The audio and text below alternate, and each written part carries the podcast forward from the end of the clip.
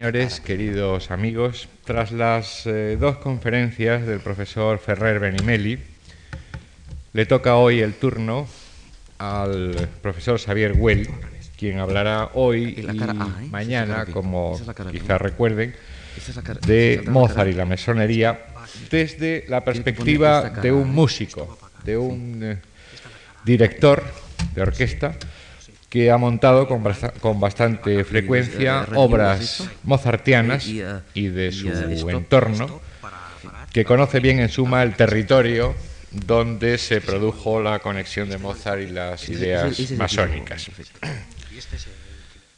Nacido en Barcelona en 1956, alumno del Conservatorio del Liceo, Luego en Italia de Franco Ferrara, en Stuttgart de Celibidache, en Tanglewood de, de Osaba, de Bernstein, de Prevent. Xavier Well fundó en 1977 una excelente orquesta de cámara, Solistes de Cataluña, que está montando en un proyecto muy ambicioso que llegará hasta 1992 nada menos que la integral de la obra de Mozart para orquesta.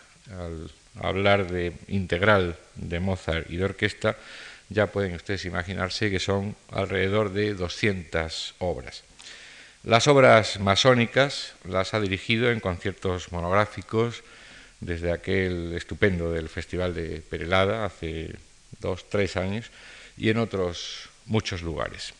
Mencionarles los nombres de artistas que han colaborado en sus conciertos, Caballé, Victoria de los Ángeles, Berganza, Hebler, Achúcarro, Zabaleta, nos ocuparía eh, un tiempo que necesitamos para que nos exponga sus ideas sobre Mozart. Solo me resta darle las gracias por su colaboración en nuestras actividades culturales y a todos ustedes por acompañarnos hoy. Gracias.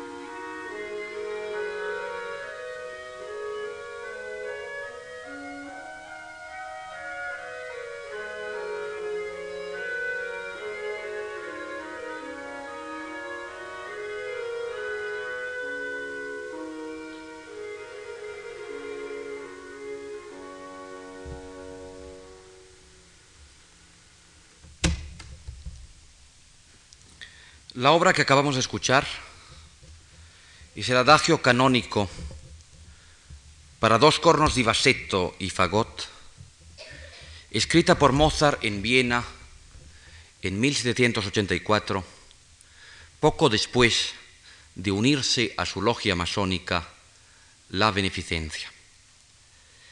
He decidido comenzar esta conferencia con la audición de este breve adagio canónico porque vamos a hablar y a escuchar fundamentalmente la música masónica de Mozart.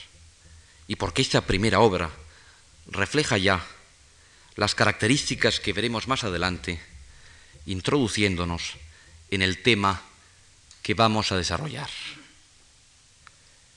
Antes de todo quiero decir que no soy ningún historiador ni conferenciante profesional. Pido por lo tanto de antemano disculpas por mis posibles carencias. Soy un director de orquesta que dirige habitualmente la música de Mozart y que tiene un especial interés y entusiasmo por su producción masónica. Como consecuencia de esto, les voy a hablar desde mi experiencia personal. Sin llegar al extremo de afirmar, como Gabriel García Márquez, que lo único que le gusta más que la propia música es conversar sobre ella, pienso que hablar con todos ustedes de un tema tan apasionante como el del compromiso masónico de Mozart es para mí un ejercicio altamente atractivo. Desde mis primeros estudios en el conservatorio, siempre se me había presentado a Mozart como ese compositor tocado de una especie de varita mágica, con facilidad casi sobrenatural para componer, pero al mismo tiempo completamente distante de cualquier compromiso con su, con su entorno. El reciente Amadeus de Peter Schaffer primero y de Milos Forman después ha insistido más, una vez más, en esto. Esto es, en la posibilidad de un simple de espíritu que compone, no se sabe bien por qué, de manera celestial, y en la confrontación, por consiguiente, de talento y genio. Este es para muchos un lugar común, pero como tantos lugares comunes es también poderosamente falso. Desde hace ya tiempo, a la hora de interpretar la música de Mozart, he tenido la obsesión de romper esta idea equivocada para presentarla en su auténtica dimensión. Por lo tanto, y aun a riesgo de hablar de algo que ustedes ya conocen, tengo que preguntarme, ¿quién es Mozart? En primer lugar, Mozart no es solamente, ni mucho menos, ese gran compositor galante del rococó, sino que es el líder y pionero absoluto en la transición del clasicismo al romanticismo. Es en definitiva el más vigoroso representante del prerromanticismo, del movimiento denominado en Alemania Sturm und Drang. Y Mozart es, en segundo lugar, un hombre absolutamente comprometido con las corrientes prerevolucionarias más progresistas de su época. Su adhesión a la francmasonería en 1784 no será más que un reflejo de esta actitud. Pero empecemos desde el principio. A partir de los seis años en Viena, donde toca por vez primera ante la emperatriz María Teresa, Mozart va a estar en contacto con todos los estilos musicales de moda en Europa y con sus más grandes representantes. Leopoldo, su padre, que era un excelente músico y teórico, recordemos su famoso tratado para violín, dándose cuenta de las prodigiosas facultades de su hijo y arriesgando su propia carrera y estabilidad profesional en la corte de Salzburgo, se aventura una serie de largos viajes con sus hijos para presentar el fabuloso talento de Wolfgang y para ponerlo en contacto con los centros musicales más importantes de la época. París con Schubert, donde se publican sus primeras obras. Londres con Johann Christian Bach, el último hijo de Johann Sebastian Bach, que será a partir de entonces uno de sus más incondicionales amigos y, admiradores. Bolonia con el padre Martini, el más grande teórico de su tiempo. Viena con Hind, la escuela de Mannheim, etc. Mozart, como decía, tiene la posibilidad de conocer a fondo todas las estéticas musicales entonces vigentes y con esa pavorosa facilidad para impregnarse y asimilar lo que recibe del exterior, va a dominar desde muy pronto todos los estilos musicales que se desarrollaban en Europa.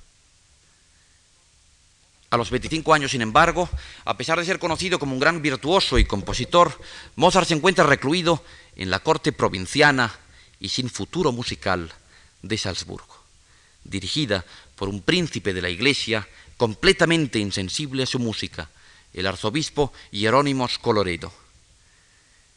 El 29 de enero de 1781, no obstante, obtiene un fenomenal éxito en Múnich con su ópera Idomeneo. Este triunfo le alienta a intentar alejarse definitivamente de Salzburgo y presenta en mayo su dimisión ante el arzobispo. Dimisión que no será aceptada. Las relaciones cada vez más insostenibles desembocan en la definitiva ruptura de Julio, materializándose con la célebre patada en el culo que Mozart recibe del conde de Arco, secretario personal de Coloredo, trasladándose definitivamente a Viena a finales de ese mismo año. Es cierto que la ruptura con Salzburgo y Coloredo marca el comienzo de una nueva etapa en la biografía de Mozart, y que si hay una fecha fundamental en esta biografía es precisamente este 8 de julio de 1781. Unos meses después de su llegada a Viena, en julio del 82, Mozart ve consolidada su posición en esa ciudad con el gran éxito de su Singspiel El rapto del Cerrallo. Durante ese primer año en Viena ha conseguido muchos de sus objetivos. Es en primer lugar un virtuoso del piano respetado y admirado por todos. Sus academias o ciclos de conciertos en donde presentaba sus nuevas obras, principalmente sus más recientes conciertos para piano, van a obtener la cifra récord de 200 suscriptores y es también el compositor del Rapto del Serrallo, una ópera alemana, un, un Singspiel que está dentro del espíritu ilustrado de la corte de José II, que quiere favorecer la producción musical nacional. Todo esto le va a permitir entrar en contacto con muchas de las personalidades más liberales y progresistas de Viena, que no por casualidad son también importantes masones. Vivimos en este mundo para esforzarnos en aprender, para iluminarnos los unos a los otros a través del intercambio de ideas y dedicarnos a ir siempre más lejos en la ciencia y en las artes. Wolfgang Amadeus Mozart. El 14 de diciembre de 1784, a la edad de 28 años, entre la composición del cuarto y quinto cuarteto dedicados a Heinz, Mozart lleva a cabo un acto de la mayor trascendencia que ciertamente va a condicionar de manera determinante su vida y su música en los próximos siete años que le restan de vida. En este 14 de diciembre, Mozart se adhiere a la francmasonería, iniciándose como aprendiz, primer estadio masónico, en la logia vienesa Die Voltätigkeit, la beneficencia de la cual su viejo amigo Gemmingen es fundador y maestro. Su entrada en la masonería viene determinada por una simpatía profunda hacia una serie de amigos iluministas y masones. Ignaz von Born, Joseph von Sonnenfels, Gebler, el propio Gemmingen, etc. Y por una clara afinidad, en definitiva, con el espíritu iluminista, espíritu progresista, antirreligioso, racionalista y social y políticamente prerevolucionario. Mozart era ya adepto a las aspiraciones del Sturm und Drang y a las convicciones racionalistas de la Aufklärung, espíritu de libertad, igualdad y fraternidad, convencimiento de la necesidad de intercambios recíprocos entre los hombres y de un trabajo común para hacer progresar a la humanidad avanzando en el arte y en la ciencia adheriéndose a la, masonería, se compromete más lúcida y profundamente con este trabajo común, al mismo tiempo que cree recibir una claridad espiritual y un calor fraternal que evidentemente influyen de manera decisiva en su música. Sus obras de estos próximos siete años son fruto de esa conversión y atestiguan en gran manera la profundidad e intensidad de su vida de masón. En el corpus de la obra mozartiana hay tres tipos de obras vinculadas a la masonería. Primero están las obras específicamente compuestas para la liturgia masónica. Actualmente se conocen las siguientes. Canción Andy Freude, a la alegría, Kegel 53, para voz y piano, compuesta en 1767. Canción O Santo Vínculo de la Amistad, Kegel 148, de 1772. Adagio canónico en Fa mayor para dos cornos di vasetto y fagot, Kegel 410, de 1784. Adagio en Mi bemol mayor para dos clarinetes y tres cornos di vasetto, Kegel 411 de 1784. Cantata A ti alma del universo, Kegel 429 de 1783-1785. Canción El viaje de los compañeros, Kegel 468 de 1785. Cantata de la alegría masónica, Kegel 471 de 1785. La música fúnebre masónica, Kegel 477 de 1785. Canción para la apertura de la logia, Kegel 483 de 1786. Canción para la clausura de la logia, Kegel 484 de 1786 una pequeña cantata alemana, Kegel 619, de 1791. Cantata El elogio de la amistad, Kegel 623, de 1791. Y canción Enlacemos nuestras manos, Kegel 623A, también de 1791. En segundo lugar están las obras no compuestas directamente para celebraciones masónicas, pero que pasaron a ser utilizadas en ellas. En concreto, se sabe de estas cinco. Salmo 129 de Profundis Clamavi, Kegel 93 de 1771, Gradual Santa María Mater Dei, Kegel 273 de 1777, Adagio y Fuga en Do menor para cuarteto de cuerda, Kegel 546 de 1788, Adagio y rondó para flauta, oboe, viola, violonchelo y armónica de vidrio, que es el 617 de 1791, y motete Ave Verum Corpus, que es el 618 también de 1791. Por último, están las obras compuestas por Mozart con un claro espíritu e inspiración masónicas, esas obras que podríamos definir como paramasónicas. Están el Tamos, rey de Egipto, Kegel 345, compuesta por Mozart entre 1776 y 1779, la Sinfonía en Mi bemol mayor número 39, Kegel 543 de 1787 y por último su gran obra masónica que trataremos intensamente durante estos eh, dos próximos días, la flauta mágica Kegel 620 del último año de su vida de 1791. Vamos a escuchar a continuación la cantata di Freud, de la alegría masónica.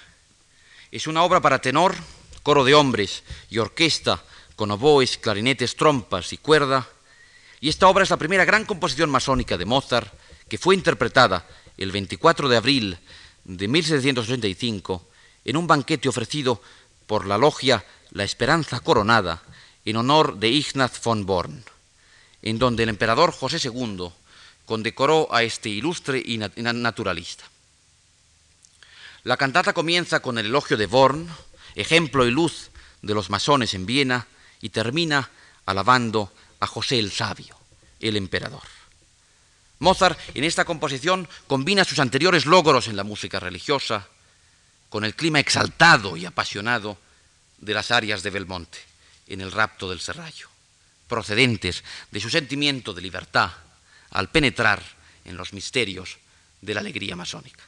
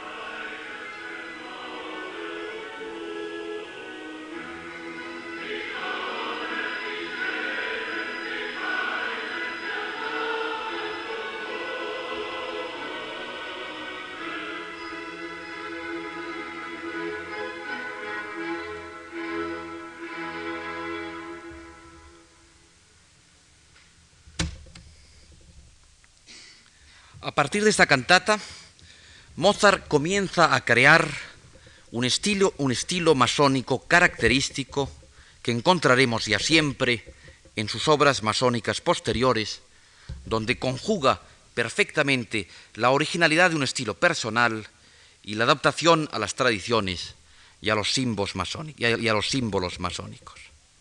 Estas características son básicamente el uso de la tonalidad mi bemol mayor con su relativo do menor, con tres bemoles en la armadura.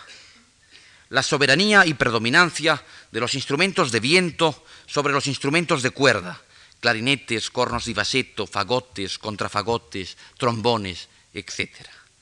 Las ligaduras de las notas de dos en dos y la frecuencia de terceras y sextas paralelas. Quiero escuchar ahora con ustedes una de las más bellas páginas elegíacas escritas jamás por Mozart, Die Mauerische Trauermusik, la música fúnebre masónica. Este adagio instrumental de 69 compases, compuesto para dos oboes, dos clarinetes, tres cornos de baseto, un contrafagot, dos trompas y cuerda, fue interpretado por vez primera durante una ceremonia de logia en memoria de los dos hermanos masones, el duque George August von Mecklenburg y el conde Franz Esterhazy von Galanta, muertos ambos en 1785. Esta obra estaba concebida, sin embargo, para formar parte de un ritual del, del tercer grado, el de la maestría, en donde el hermano compañero, para convertirse en maestro, ha de reproducir simbólicamente la muerte y la, resurrección espiritual de Hiram, constructor del templo de Salomón. Muerto por la ignorancia, el fanatismo y la ambición, vuelve a ser llamado a la vida por la sabiduría, la tolerancia y la generosidad. Esta obra testifica hasta qué punto Mozart vive intensamente el espíritu de los misterios masónicos. El sentimiento que le anima no es una banal resignación delante de la muerte, sino la voluntad de transformarse en un hombre nuevo. Se puede tener una experiencia apasionante si se escucha primero esta música y después la marcha fúnebre de la Sinfonía Heroica de Beethoven. Las afinidades son evidentes. Beethoven también fue masón. La forma exterior de esta composición, de absoluta cohesión estructural, sin interrupción, sin fisuras.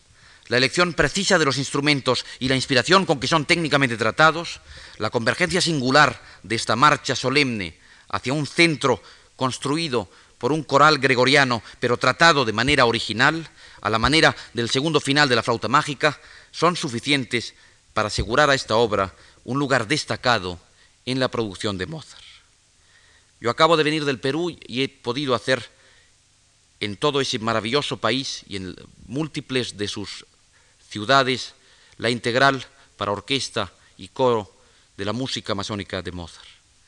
Creo, y vengo recientemente, como digo, de ese país, he llegado hoy a las 7 de la mañana, que una de las experiencias más intensas que he tenido justo en ese país, como tantas otras veces, ha sido justamente el poder dirigir esta obra instrumental, como decía, de 69 compases, que para mí, sin duda ninguna, y al margen de la flauta mágica, es la composición mejor, sin duda alguna, masónica de Mozart. Vamos a escucharla.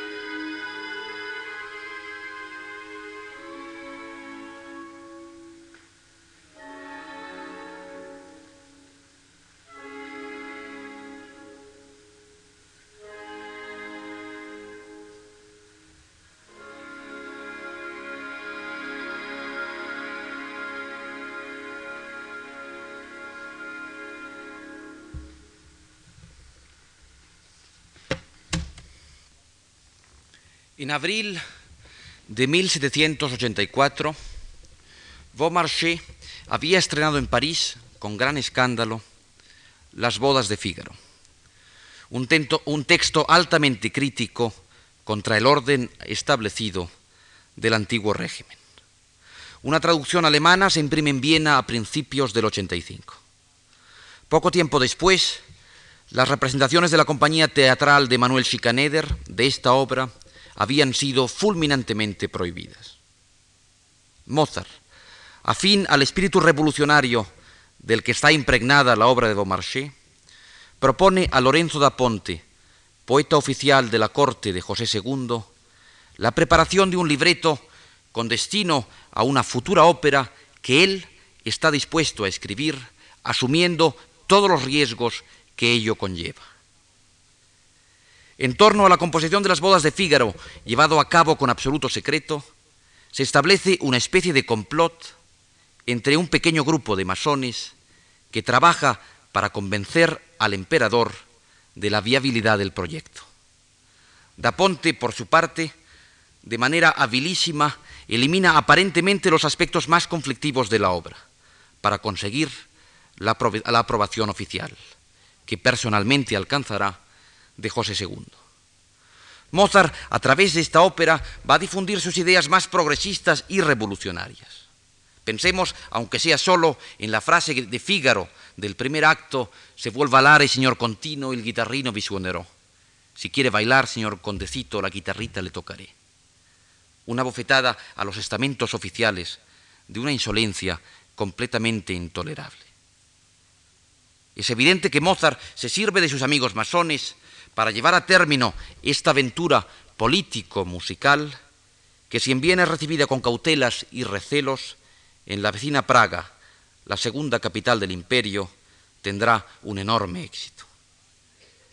En esta línea de pensamiento y acción progresista ahondará aún más con su siguiente ópera, Don Giovanni, verdadera apología del héroe romántico, libre y libertino, que sabrá no renunciar al final a sus ideas y forma de vida cuando el comendador le ofrezca insistentemente el perdón a cambio de su arrepentimiento. La última ópera de su famosa trilogía con Da Ponte, Così fan tutte, es un texto sugerido o paradoja por el propio José II, e incidirá una vez más en la famosa y refinada inmoralidad de su autor. Quisiera ahora que escucháramos dos sencillos corales masónicos, el Kegel 483 para la inauguración de la logia y el 484 para la clausura de la logia. El emperador José II temiendo el creciente poder de los masones en Viena, decreta un edicto imperial en diciembre del 85, ordenando la fusión de las ocho logias de Viena en solo dos, la Nueva Esperanza Coronada, en la cual se integra la logia de Mozart, y la Venerable Concordia. El venerable de la nueva logia de Mozart ya no es Gemmingen, sino otro viejo amigo, Gebler, el autor de su ópera Tamos. Ignaz von Born es el venerable de la otra logia. Los masones de la tendencia progresista Aufklärung ven, a pesar de todo, consolidadas sus posiciones. Para la inauguración de la nueva logia, el 14 de enero del 86, Mozart escribe toda la parte musical de la ceremonia, de la cual nos quedan hoy dos cantos para tenor, coro masculino y órgano, de los cuatro que en un principio existieron.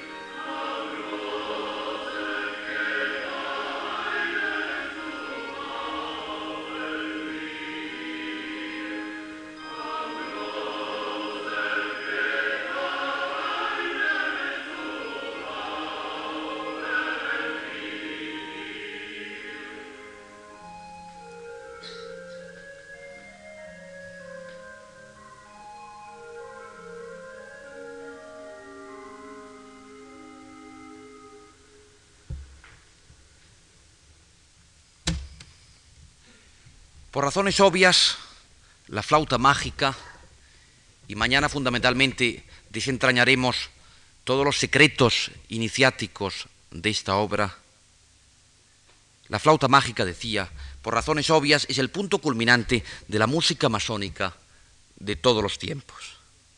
Y es también el punto culminante de las aspiraciones iluministas de su autor.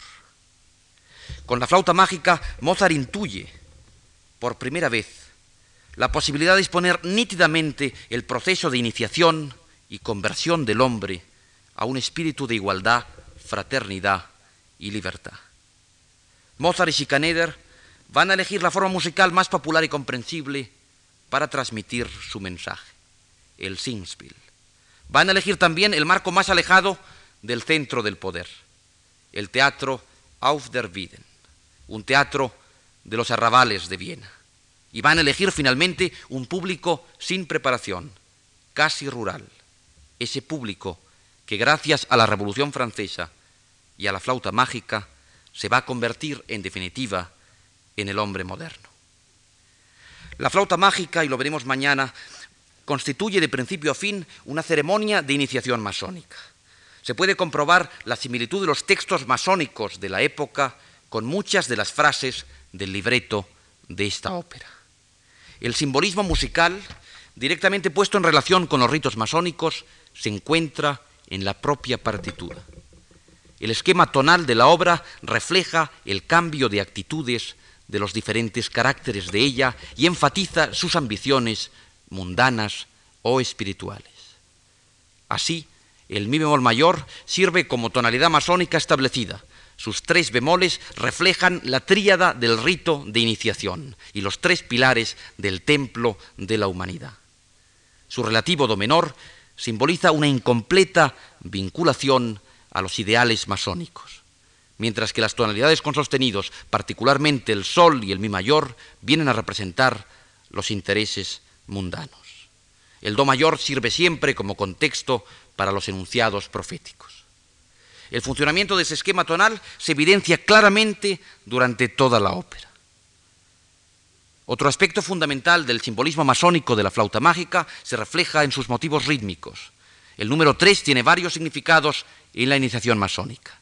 El más común está vinculado con el tercer grado, el grado de maestro, y la representación de los tres pilares del templo. Este se muestra en varias ideas rítmicas, de las cuales la repetición de la tríada de acordes en la obertura es la más obvia. Pero entremos como tamino por la puerta de la razón. Sarastro, sus sacerdotes y hombres armados representan a la francmasonería. Sarastro es la viva imagen de Ignaz von Born, su amor por las luces, su racionalismo anticlerical, netamente anticatólico, oscila entre un deísmo vago y un panteísmo impregnado de Spinoza. En oposición al universo de Sarastro, es fácil determinar lo que representa su enemiga, la reina de la noche, las fuerzas políticas y religiosas que se oponen al reino de las luces. Se ha pretendido ver en ella a la emperatriz María Teresa o incluso a la propia Iglesia Católica. Pero cualquier hombre de la Aufklärung sabe bien que el imperio de las tinieblas no se encarna en una sola cabeza.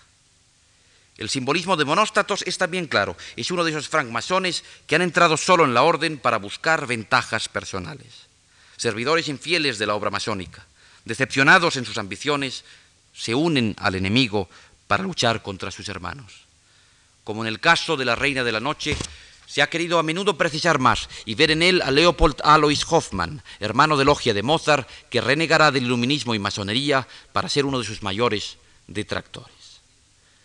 Pamina simboliza naturalmente la humanidad. Ha sido educada en el amor filial, de poder monárquico y clerical. No recuerda más que vagamente las enseñanzas de su padre y va a ser arrancada de la tutela de su tenebrosa madre por la enérgica autoridad de un despotismo ilustrado que no la cree todavía madura para darle total libertad. Pero ella, al igual que la humanidad, conseguirá finalmente ser adulta gracias a la acción del trabajo de los hombres. Papageno es el, el, instinto primitivo del hombre, instinto a la vez bueno y elemental. Pero Tamino es el héroe principal de esta aventura y el solo esposo posible de Pamina. No porque sea príncipe. Conforme a los principios del iluminismo, los sacerdotes de Isis ven en esto un gran inconveniente, sino porque Tamino deviene gradualmente el campeón auténtico de la Aufklärung, convirtiéndose en la encarnación de la razón y de la cultura. Prácticamente ultimada la flauta mágica y en circunstancias extrañas pero que mañana desvelaremos, Mozart inicia la composición de un requiem que va a obsesionarle hasta el final de su vida. Obsesionarle más que absorberle musicalmente, ya que el espíritu de la flauta mágica y su profundo contenido masónico impregnarán el requiem, venciéndolo heroicamente en su confrontación. Son fáciles de ver las influencias de la flauta sobre el requiem. Los acentos dramáticos del Dies Irae y del Confutatis, por ejemplo, se parecen en mucho a los gritos de rabia de la Reina de la Noche y Monóstatos. El solo de trombón del tuba mirum recuerda el papel de los trombones en las escenas de iniciación de la flauta mágica. La pregaria ardiente, la aspiración violenta del rex tremende, así como la llamada tierna del recordare, ofrecen un punto fuerte de contacto con la marcha de Tamino y de Pamina. Mozart, los últimos días de su vida, interrumpe su, misa de muertos, su requiem, para escribir un nuevo canto de fraternidad universal. Esta última cantata masónica, el elogio de la amistad, servirá para ser interpretada en la inauguración de un nuevo templo de su logia. La expresión musical de esta cantata, para dos tenores, bajo, coro masculino y orquesta, se sitúa como perfecto epílogo de la flauta mágica. Es más, constituye su verdadero final y sería ideal como ceremonia de coronación de Tamino en el templo. Esta obra no es solo necesaria para entender la flauta mágica, sino también para dar un sentido a la no conclusión del requiem y constituye, qué duda cabe, una de las más admirables victorias del hombre sobre su propia muerte.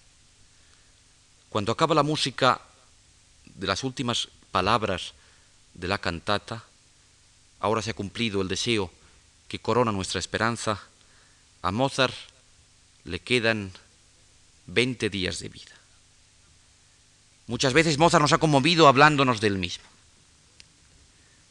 Pero es en el momento en el que los deja, con toda su increíble obra detrás, cuando podemos calibrar realmente el trayecto recorrido. Con esta obra se cierra, se va a cerrar una de las producciones más profundas e intensas, una de las experiencias humanas y musicales más hermosas de toda nuestra historia de seres humanos. Y el adiós que Mozart hace cantar a sus hermanos, el adiós que en secreto dirige a todos los que quiere, no nos habla más que de amor, de trabajo conjunto, de futuro lleno de esperanza. Alcemos las manos, hermanos, terminando este trabajo en el estadio sonoro de nuestra alegría. Escuchemos para terminar este coral que cierra esta cantata y que fue lo último que, compuso Mozart.